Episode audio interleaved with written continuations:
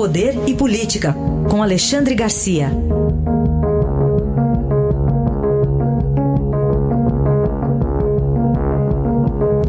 Oi, Alexandre, bom dia, tudo bem? Bom dia, Carolina, tudo bem?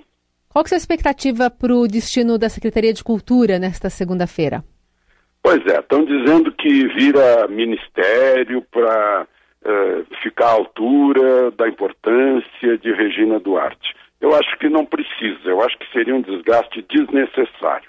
Eu acho que ela daria grandeza à secretaria. Agora, a decisão mesmo não está tomada ainda. A decisão só vai ser tomada às duas da tarde, no encontro entre a namoradinha do Brasil e o, e o presidente Bolsonaro. Né? Uh, agora, nessa história toda, ainda falta contar como é que foi a história do parágrafo de Goebbels plagiado dentro do discurso do então secretário da Cultura. Né? Ele próprio, esse senhor Alvim, tem que, tem que falar mais, tem que contar, afinal, por que fez isso, ou, ou por que fizeram isso, ou quem fez, ou o que, que ele acha que, que houve, como é que entrou Wagner no, em música de fundo, tem muita coisa que precisa ser explicada. Né? Naquela manhã de sexta-feira, quando falaram em frase de Goebbels, eu não conheço nenhuma outra a não ser aquela da mentira repetida mil vezes se converte verdade, que é muito praticada aqui no Brasil. Né? Muito praticada. Mas é, é, um parágrafo lá que, uh, eu não sei, só os grandes estudiosos é que devem conhecer. E foi, imediatamente foi identificado, tudo, tudo estranho, né? Mas, enfim, eu, eu acho que é muito bom a gente lembrar num momento desse, em que se fala de de cultura no Brasil, que cultura é de todos, cultura não tem dono, cultura não é de um grupo de donos, né? E, e um, eu acho que isso que tem que haver nessa, nessa secretaria, ela ficar menos elitista, né? mais popular, mais, mais brasileira, isso sim. Né? Uh, mais brasileira que eu digo em relação a, ao povo. O povo acompanhou toda essa discussão sem, sem saber de que estava tratando, né? Talvez nem soubesse da existência dessa Secretaria de Cultura. Acho que esse é um ponto a ser considerado no momento em que, em que virou notícia. E o outro ponto é que ainda precisamos de mais esclarecimento sobre por que Goebbels aparece num discurso do secretário de Cultura. É isso. É, Alexandre, como pagamos mordomias de ex-presidentes? Pois é, me chamou a atenção o Estadão publicou um, uma, um, uh, um incômodo aí do, do presidente da Câmara dizendo que tem que resolver o caso de 194 filhas de ex-deputados que recebem pensão. Eu estive vendo aqui a média da pensão delas é 13 mil por mês, né? Tem gente ganhando até mais do que isso, morando em Paris, como o Estadão mostrou. Né?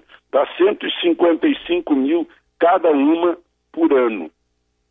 Agora, é, e aí a gente vai ver que, que os nossos ex-presidentes também são seis, meia dúzia de ex-presidentes que ganharam agora carro novo, porque são três leis aí que obrigam a fazer isso, né? a partir de, de é, 1986, aí veio outra lei de 94, outra lei de 2002, né? O sujeito virou candidato, já tem direito à proteção. Né? Mas depois de ser presidente, ele tem direito à proteção também, mas não é uma mera proteção. Né? São dois automóveis com dois motoristas, dois assessores e assessores qualificados, com, ganhando comissão de DAS. Né? Mais segurança, dá oito pessoas, oito funcionários pagos por nós, contribuintes, para dar uma mordomia a ex-presidente. Estão todos lá, só para lembrar, Sarney, é, o, é o, o, Lula, a Dilma, o Fernando Henrique, Temer. Né? É, é, um, não sei se esqueci de alguém aí, mas é, é um. É, é, um absurdo isso, né? Tanto o absurdo das filhas. Né? O, o, essa lei não existe mais, das filhas, filhas de, de militar, filha de político, filha de funcionário público, não tem mais.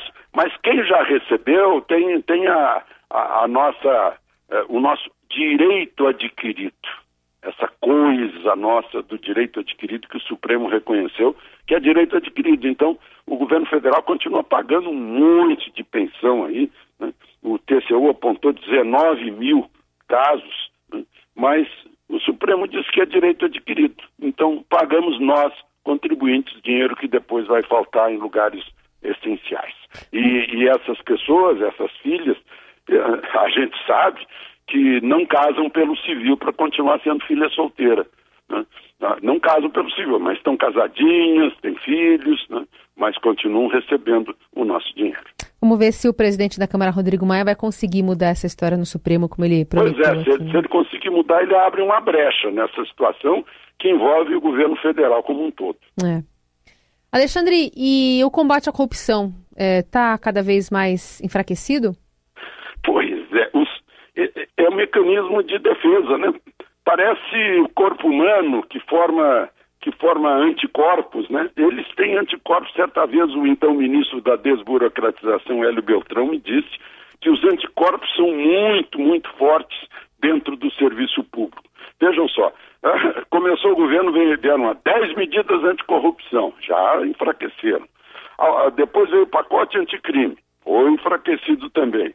Depois vem, aí fazem a lei da abuso de autoridade, está aí a, a, a autoridade com medo né, de, de, praticar algum abuso. Depois inventaram o juiz de garantia. Né?